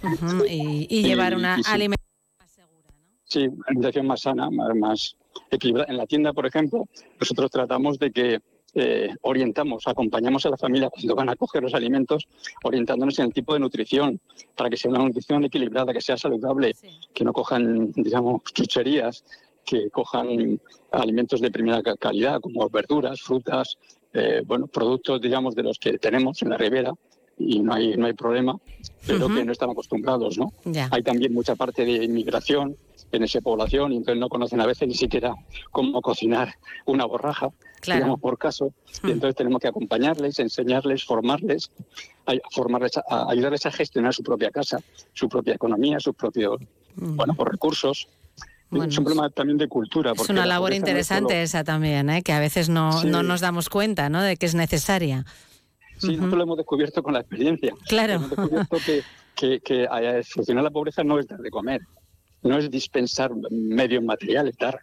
Dispensar comida no, no termina de solucionar el problema. Lo que ayuda es acompañar a esas personas, eh, a generen confianza, que traten de, de digamos, de, de aprender la importancia que tiene la alimentación sana, eh, bueno, tratar de cubrir otros problemas que puedan tener. y esa confianza, ese acompañamiento, eh, porque la pobreza es multicausal, tiene siempre múltiples aristas y, problemas. Entonces, tratamos de, que cambien la cultura, la mentalidad y la manera de organizar su vida. Y eso en definitiva es lo más decisivo, más que el que tengan ese día más o menos comida. Bueno, pues lo vamos a dejar ahí eh, para que pueda también Manuel Campillo seguir en esa jornada, participando en esa primera jornada del proyecto 30 años por el cambio social, organizada por la Red Navarra de Lucha contra la Pobreza y la Exclusión Social. Muchísimas gracias por habernos atendido y por esa labor que, que también realizan desde Tudela Comparte. Gracias. Muchísimas gracias a vosotros por atendernos y darnos voz para que eh, divulguemos un poco este tipo de tareas a las que invitamos a la población, al voluntariado, porque todo esto nosotros lo hacemos con gran parte de personas voluntarias. Eh, de modo es la sociedad civil la que está colaborando en que esto eh, digamos, pueda hacerse en condiciones. Muy bien, pues muchísimas gracias. Buenas tardes. Un saludo, buenas tardes. Más de uno Pamplona, Onda Cero. Jesuitinas Pamplona, en Chantrea Sur. Jesuitinas, investigación, acompañamiento y excelencia a tu disposición. Somos el primer centro en Navarra en ser reconocido centro referencia de Google. Ofrecemos la posibilidad de cursar nuestro bachillerato de investigación B en colaboración con prestigiosas instituciones. Conseguimos resultados excelentes en la EBAU. Asegura tu plaza matriculándote en cuarto de la ESO. Reserva tu cita y conoce Jesuitinas en Chantrea Sur. Teléfono 948 127211 y jesuitinaspamplona.es. Si elegir es ahorrar por You, ahorra eligiendo segunda unidad al 70% de descuento en más de 2.000 productos, como en el detergente líquido Ariel Alpes de 40 lavados. Comprando dos te ahorras el 70% en la segunda unidad. Hasta el 12 de febrero en Carrefour y Carrefour.es. Carrefour, aquí poder elegir es poder ahorrar. En Carolina ya estamos de rebajas. Toda la moda de esta temporada ahora de rebajas en Carolina. En Carolina los mejores precios para niños y niñas de 0 a 4 años. Aprovecha la campaña especial de bebés en juguetes, mobiliario, cochecitos. Carolina, en calle Estella 5, Pamplona. En el centro del polígono Mutilva, estación de servicio MG Mutilva Ripost. Somos una estación de servicio tradicional en atención al cliente, pero nuestros precios son low cost, insuperables en combustible de alta calidad. Estación de servicio MG Mutilva. Y según el importe que repostes, te llevas un regalo. MG Mutilva Ripost, en la calle central del con fácil acceso. Ven a conocernos y reposta con nosotros. Restaurante con Alex Mújica. Descubre nuestro menú del día, saborea nuestros secretos y disfruta de la cocina de Alex Mújica en uno de los lugares con más encanto de Pamplona. Restaurante El Colegio con Alex Mújica. Te esperamos en Avenida Baja Navarra 47. Haz tu reserva en el número 948 22 63 64 o en restauranteelcolegio.es.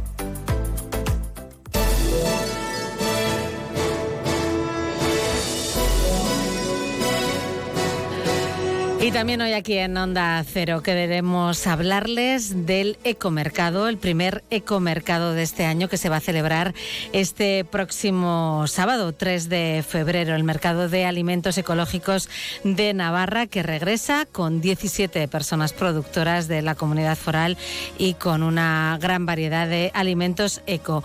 Uno de los participantes, uno de los productores habituales de los ecomercados es Joseba Villacorta, productor de miel Erlán, muy buenas tardes. Hola, buenas tardes. Bueno, una nueva cita con este ecomercado que ya, eh, vamos a decir, en la antigua estación de autobuses de Pamplona es una cita, podemos llamar tradicional, ¿no? Y que ya está muy asentada. Sí, este año va a ser ya el cuarto año que, venimos haciendo lo que es estos eh, ecoencuentros o estos ecomercados, ¿no? En los que como productor y pues lo que buscamos un poco es poner en valor la, la, vida y, nuestro, todo nuestro proceso que tenemos en el, entorno rural de Navarra. ¿no? Entonces ponemos en valor lo que es la producción ecológica como una producción de confianza y, y de calidad ¿no? y de cercanía. Claro, eh, yo creo que mm, tenemos todos eh, clarísimo ¿no? que todos los eh, alimentos, todos los productos que certifica CEPAEN, el Consejo de la Producción Agraria Ecológica de Navarra, tienen una calidad que está absolutamente contrastada ¿no? y al final se ha seguido mm, todo el proceso del producto para dar esa certificación. ¿no? Eso es. Y aparte, aquí lo que se le pone es, eh, esa parte humana o esa cara, ¿no? En la que podemos generar esa interrelación entre lo que es el día a día nuestro en el campo y la forma de trabajar y de producir un producto de calidad eh, pues con lo que es el consumidor final. Sois los propios productores los que llegáis al ecomercado, ¿no? Con vuestros productos. Eso es, ahí está, ese es el valor añadido que tiene este, este espacio, no, no solamente como un espacio de, de, de, lo diré. Eh, sí, de, de compraventa, de venta, ¿no? De, al fin y al cabo. Eso es, de transacción económica, por así decirlo, sino es una cuestión más cultural en la que verdaderamente cuando las personas vienen, pues podemos explicar eh, todo ese... todo ese recorrido, todo ese proceso que hay en el día a día, ¿no? De, de nuestra forma de trabajar, de nuestra relación con el entorno, que al fin de cuentas es cultura, ¿no? Cultura que, que, también está en cambio y que de una forma o de otra nosotros nos estamos adaptando a los nuevos tiempos también para poder seguir ofreciendo esa relación entre lo que es el producto y el consumidor final, ¿no? Imagino además que se crean buenas relaciones, ¿no? De, del ecomercado con los clientes, Joseba. Claro, esta esa calidez humana, ¿no? En el que al final eh, muchas veces cuando estamos vamos a comprar un alimento lo cosificamos, lo vemos envasado, lo vemos y detrás de todo eso hay una relación humana, una conciencia, ¿no? Para poder presentar eh, lo que te estaba comentando, todo, o sea, toda toda esa realidad que subyace de, en el trabajo del día a día. En este primer ecomercado va a volver el espacio Ven y Pruébalo con las verduras del hielo, ¿no? que son las verduras protagonistas de este, del invierno. ¿no? Con, se van a poder degustar de la mano de las propias productoras de 12 a 2 de la tarde. Van a estar los puestos habituales y cuatro puestos invitados. Mermeladas Casa Paulina, cítricos ecológicos de Valencia Simo, trufas de Tierra Estrella de Sandra Izcue y kiwis del Baztán con kiwisat. Tú eres de los habituales, ¿no? No sueles faltar. Joseba. Eso es. Hay una, eh, básicamente solemos o sea, coincidir todos los, los, los, entre los 15 o 20 productores, solemos acudir todos los fines de semana, o sea, los, perdona, los primeros fines de semana de cada mes. Y lo que pasa es que luego, según la temporada, o sea, como estamos trabajando con productos de temporada, en, en muchos casos, cuando eh, a lo largo que va pasando el año, especial importancia o, remarcamos a través de distintas actividades lo que, lo que es la puesta en valor de esos productos. Entonces hay distintos tipos de actividades en el que, por ejemplo, este fin de semana, pues básicamente van a ser unas catas, ¿no? En el que los propios productores y productoras que, que, van a estar allí eh, explica, van a explicar y, van a poder pues ofrecer esos productos pues desde, una, desde un punto de vista muy consciente, pues eh, de la mano también pues de cocineros o cocineras que, que lo presentan con un montón de cariño, ¿no? Eh, ¿Cómo es la miel que tú elaboras?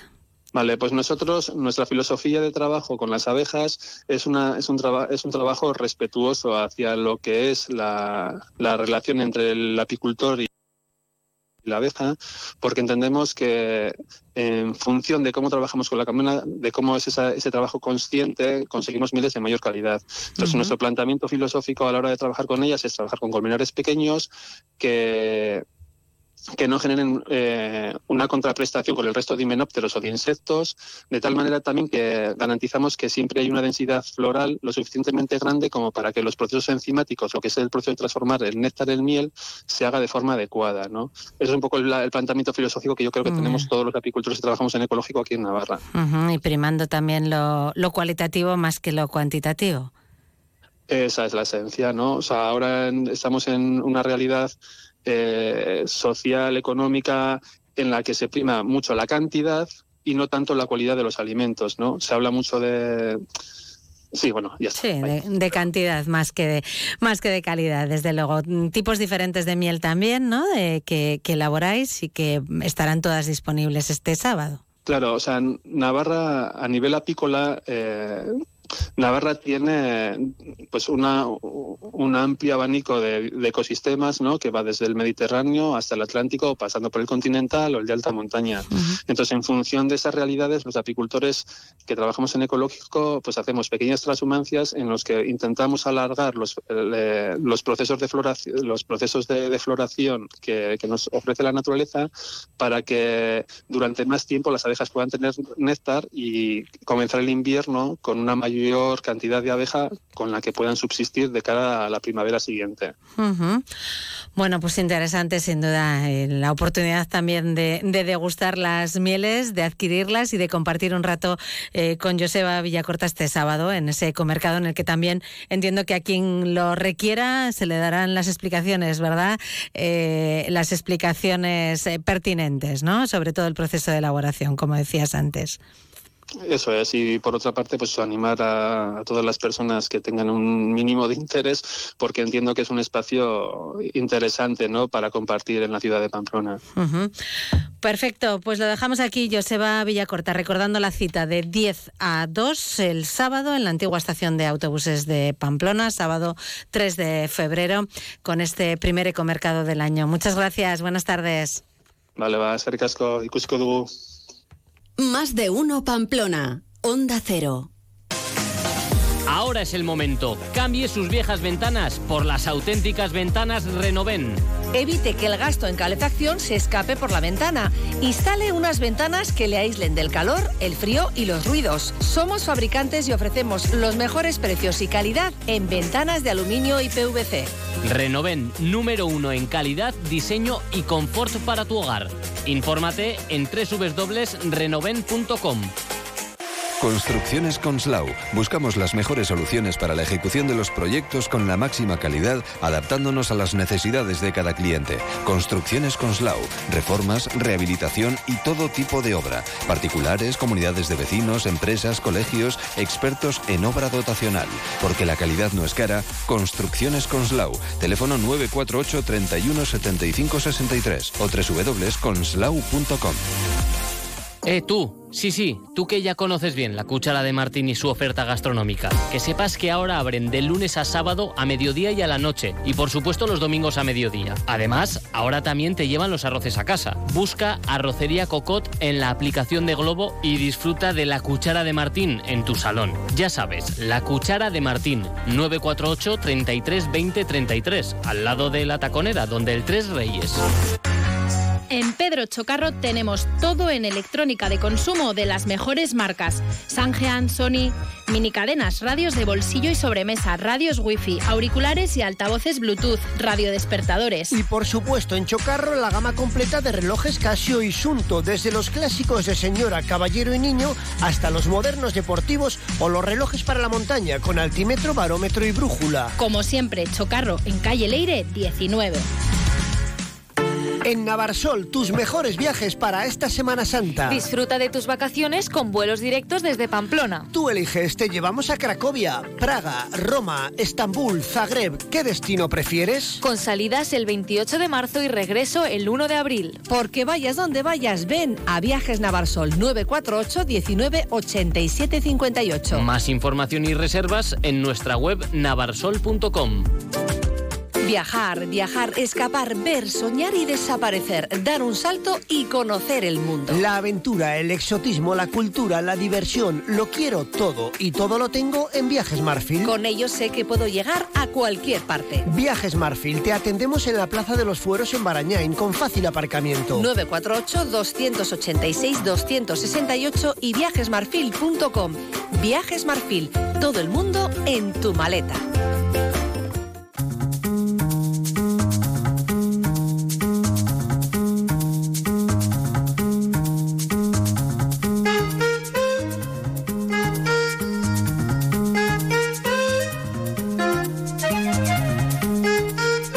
Arte de viajar, con la colaboración de Viajes Marfil y Viajes Navarsol. Con Juanchi Patús de Viajes Navarsol aquí en nuestros estudios. Muy buenas tardes, Juanchi. Buenas tardes. Y con Ángel Olave de Viajes Marfil al otro lado del teléfono. Buenas tardes, Ángel. Hola, buenas tardes. Bueno, tenemos hoy Cabo Verde aquí en la cartera, pero antes vamos a nombrar algunos otros países que podemos visitar este año, ¿no, Juanchi? Bueno, sí, como bueno, buenas tardes a todos los oyentes y a Ángel también que está al otro lado del micrófono. Eh, vamos a hablar de un país que efectivamente mm, no es muy conocido, pero sí que antes me gustaría, aparte todo el mundo sabe la programación que tanto Viajes Marfil como Viajes Navarsol hace propia, esa programación que siempre va alguno de, acompañando de, nuestro personal o incluso Ángel o, yo mismo. Y bueno, pues que aparte de todos estos países eh, africanos y sobre todo esos viajes eh, de trekking o que, que Viajes Marfil con Natutrer hace, pues también están los viajes convencionales, los viajes de conocer eh, país. Y bueno, este año, pues dentro de la programación que vamos a tener, pues sí que nos gustaría, por lo menos a mí me gustaría resaltar que hablaremos eh, más, adelante de cada uno de los destinos, pero que el año pasado pues fui dos veces a Marruecos y me pareció un país cercano, un país interesante, un país por descubrir. Y del 6 al 13 de mayo hemos sacado un grupito desde Pamplona, ah, que yo creo que merece la pena y que hay plazas aún disponibles. Y bueno, todos lo van a poder ver en nuestra página web, pero que sepan. Después hay otro destino que que hace años, mm, la verdad que lo vendíamos muy bien y que ha habido como un impasse, que es los países bálticos, ¿no? Mm. recorrer cuatro países, Letonia, Lituania, Estonia y en este caso eh, Finlandia en, en, un viaje de ocho días, pues parece que igual es demasiado, pero al final no es tan demasiado porque son países que están muy cerquita y que están muy bien conexionados. Después también tenemos uno que a mí me gusta mucho, que es la costa malfitana, del 7 al 16 de junio, que es la bota de, Italia, que siempre cuando vamos a Italia estamos por, por ver Praga, hoy perdón, Praga, Roma, eh, Venecia o Florencia y muchas o pocas veces nos ocurre viajar hasta lo más bonito y además una época muy buena en junio. Y ya eh, un viaje que va a sorprender, que es en pleno verano salimos desde Pamplona, vuelo directo a Escocia para ver ah, los castillos, que yo creo que es un viaje que, gusta y que en este caso pues va a tener la prioridad salir de Pamplona. Y ya la última época del año que hablaremos, pero tenemos es un Uzbekistán, salida desde Pamplona del 8 al 16 de septiembre, India-Nepal del 20 de septiembre al 3 de octubre y para acabar el año, pues un Vietnam-Camboya del 2 al 17 de noviembre y Argentina para cerrar el año, el puente de diciembre, que vamos a salir desde Pamplona que con vía Madrid, por supuesto, porque no nos da tanto eh, para llegar de vuelo directo. Esto es un poco la programación, aparte de toda esa programación que Ángel habla cada semana de esos trenes, esos viajes a, África, Etiopía o muchos destinos que, es mucho más conocedor que yo de, de ese continente, pero sí que hablaremos y concentraremos cada día. Hoy vamos a hablar de Estamos viendo unas fotos. Estamos viendo unas fotos, Ángel, de Cabo Verde, que ah. yo ahora mismo me transportaba, pero rápidamente. Sí, que, eso se nota que estás estresada y cansada. Pues es verdad, estamos en una época ahora que no hace mucho frío por desgracia, pero este destino que hemos decidido hoy hablar, que es Cabo Verde, es un país eh, de África eh, que es un archipiélago en realidad, que es muy desconocido, que, como tú has dicho, hay playas vírgenes, no está masificado. Viendo, Ángel, Efectivamente, aquí el que viene viene a descansar y a disfrutar del paisaje, pero Ángel, tú lo conoces mejor que yo, háblanos un poquito. Sí, bueno, pues efectivamente es un país ahí en, en el situado en el Atlántico, es un, realmente un archipiélago con diversas islas eh, muy diferentes unas de otras y un auténtico paraíso para los amantes de la naturaleza y los y sobre todo a los entusiastas del trekking, ¿no? Y, y, como no, un país donde podemos combinar ese tipo de, turismo activo con luego, como ha dicho Marisa, mm. eh, hacernos un relax en playas eh, paradisíacas, ¿no? Sí, bueno, también estamos viendo unos eh, paisajes verdes y montañosos espectaculares. Es espectacular para hacer trekking o senderismo, porque tiene montaña y a la vez tiene playa. Sí, efectivamente. O sea, en, la, en Cabo Verde uno puede pasar en muy poco tiempo de playas de arena blanca y aguas cristalinas, por ejemplo en la isla de Boavista, que es eh, conocida por sus extensas playas, donde uno puede relajarse, practicar deportes acuáticos, en fin, y luego eh, hacer un cambio radical y pasar, por ejemplo, a la isla de Santiago y hacer un trekking desde maravilloso en una, en una naturaleza espectacular ¿no? Si a todo esto le unimos la tradición cultural de un país mezcla entre portugués, africano y brasileño, pues de ahí podemos ver que el, vamos es un país interesantísimo para visitar. Sobre todo singular, eh, diferente a lo que estamos igual acostumbrados, porque eh, es difícil cada vez, eh, por suerte, por suerte, se viaja más, cada vez hay mm, destinos mm, que menos por descubrir, y este yo diría que es uno de ellos, y además, Ángel, que hay que decirlo, el día 14 de julio, Nada más acaba San Fermín. Bueno, el que quiera no, va al pobre, no. va al pobre de mí. El día 14 de julio tenemos vuelo directo desde Pamplona. vuelo directo desde Pamplona. Es un charter que hemos puesto las agencias de viajes, en este caso un tour operador, y queremos, ¿por qué? Porque queremos que el cliente descubra un país diferente, que no está masificado, como ha dicho Ángel, el que quiera puede hacer senderismo, puede hacer trekking, puede descansar única y exclusivamente en las playas. Yo creo que, como dices tú, Ángel, es un destino único, diferente y que por descubrir, ¿verdad? Así es, como te digo, bueno, de primero eh, estamos hablando de un archipiélago que tiene, para empezar, un clima maravilloso. Es un clima subtropical, seco, con lo cual prácticamente durante todo el año hace un clima fantástico. Y bueno, el tema eh, ¿qué podemos hacer en, esto? Pues lo que decíamos, ¿no? Hay, se puede hacer cargar más el tema en tema de playa o hacer unos trekking. Nosotros concretamente ahora, en Semana Santa, hemos preparado un, trekking eh, desde el 23 al 1 de abril, eh, con cupo ya de vuelos. Y eh, lo que digo, es, uno, es ir a un, a un sitio para disfrutar, pues eso, de la música. Bueno, la música caboverdiana es internacionalmente conocida, ¿no? Porque es esa mezcla, como digo, de, de los ritmos africanos, de la parte brasileña y portuguesa, ¿no? Entonces, claro, es, es una mezcla eh, que tanto, vamos, eh, que está presente siempre pues en, la cultura, en la música, en las, danzas, la gastronomía, etcétera, etcétera. O sea que además no solamente vamos para los que quieran ir a playa, sino que se van a encontrar en un sitio con una gente además súper hospitalaria, amable, etcétera. Y luego, bueno, tiene también eh, algunos sitios también que son patrimonio de la humanidad, como por ejemplo la Ciudad Bella, ¿eh? la ciudad bella en la isla de Santiago, pues bueno, son también tienen unos eh, residuos del, pasado colonial, ¿no? Con edificios, con arquitectura, etcétera, ¿no? Entonces, bueno, un sitio realmente recomendable y como dice Juanchi, realmente poco conocido, ¿no?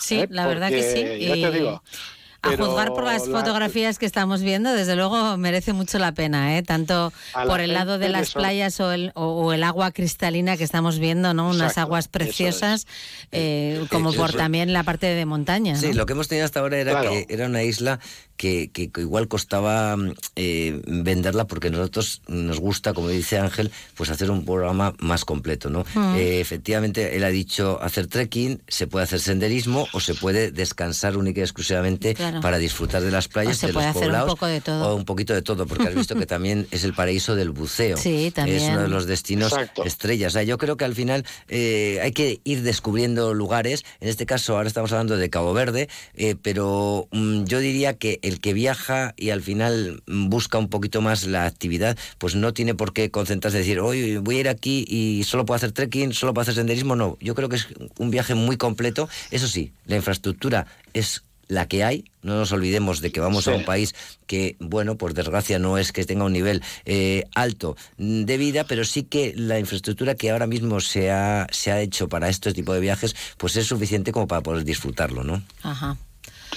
Sí, porque además hay que, yo creo que también, eh, yo soy partidario a veces de, cuando vas a conocer estas culturas, tampoco es el clásico este turismo industrial, como dice Juanchi, de, de grandes eh, complejos hoteleros, que ya un poco yo creo que la gente va buscando también mm. eh, el, rincones como este. El rincones, y aunque, el, ya digo, porque luego tienen su encanto, ¿no? Son sitios que efectivamente no, no, no es un, no es un, un resort de estos de tipo inmenso, sino que son sitios a veces muy pequeñitos, pero con un encanto especial, ¿no?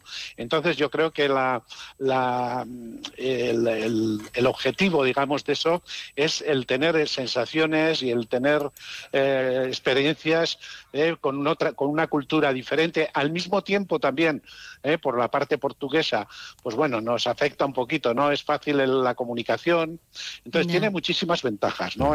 Y sobre todo eso, que tiene una naturaleza de verdad impactante. ¿Sabes? A, ¿Eh? a mí, a mí Ángel, de- para que- Volcanes también para que hemos nos- exacta- visto. Para que nuestros. Sí, clientes sí. se sitúen, aparte de playas paradisíacas de arena blanca, de zona volcánica, de montaña con, con, con playa, eh, a mí me recuerda, y verdad, a las Islas Canarias, a la isla de La Palma, Un ¿no? poquito, Sí, ¿no? Eh, Porque es muy volcánico, pero a la vez tiene sus playas, tiene sus acantilados, tiene sus desfiladeros y sobre todo tiene esos volcanes que le dan una, un, una, un- una- un- una- un ambiente diferente, ¿no? Yo creo que, que es un destino Sí, que bueno, la pena. es, es un poco islas, eh, tienen muchas similitudes, ¿no? Con, con el tema, por ejemplo, con La Palma, ¿no? La Palma es una maravilla, hemos hablado aquí alguna vez Sí. de para la gente que le guste la naturaleza y bueno, uno puede desde la caldera taburiente a la roca de los Pues muchachos, aquí- los manantiales. aquí es parecido, ¿verdad, Pues aquí Ángel? parecido, sí. es, Bueno, bueno. eh, efectivamente. Que lo tenemos Entonces, que dejar, nada. que se nos acaba el tiempo, pero a mí este destino me ha cautivado, ya os lo digo desde ya. Hay que buscar destinos, ¿Sabes? destinos diferentes. En Semana Santa, si alguien quiere darse un garbeo, Bien, tenemos bien. todavía Verde, del, 20 no. Viaje del con- 23 al 1 de abril. y el Muy bien. 14 23 de julio salida de Pamplona también. Muy bien, que llega el momento del punto final, que se me va, eh, se me va el tiempo. Eh, momento para el punto final del periodista Luis Guinea. Gracias a los dos. Hace poco más de una semana me escribió un buen amigo del colegio, uno de esos con los que has compartido todas las cosas importantes de la vida. Malas noticias, el cáncer ha vuelto y el sitio es inoperable, me escribió. En ese momento me quedé helado. Todos sabemos muy bien lo que significa eso. Hace unos días quedamos para tomar una cerveza. Reímos, hablamos, recordamos los viejos buenos tiempos y conversamos del asunto. Él se lo ha tomado con una entereza que te desmonta. Asume lo que hay, se agarra a la vida, a disfrutar de cada momento, de cada persona, de cada oportunidad, sin dramatismos, sin lenguajes ni términos bélicos, porque esto también forma parte de un todo que es la vida. Volví a casa con una mezcla de sensaciones extraña, admiración, pesadumbre, nostalgia, tristeza, pena, también con una idea de fondo, de qué me puedo quejar, de qué nos podemos quejar. La vida. Luis Guinea, gracias por este punto final con el que terminamos eh, por hoy. Más de uno Pamplona. Mañana regresamos. Sigan mientras tanto en la sintonía de Onda Cero.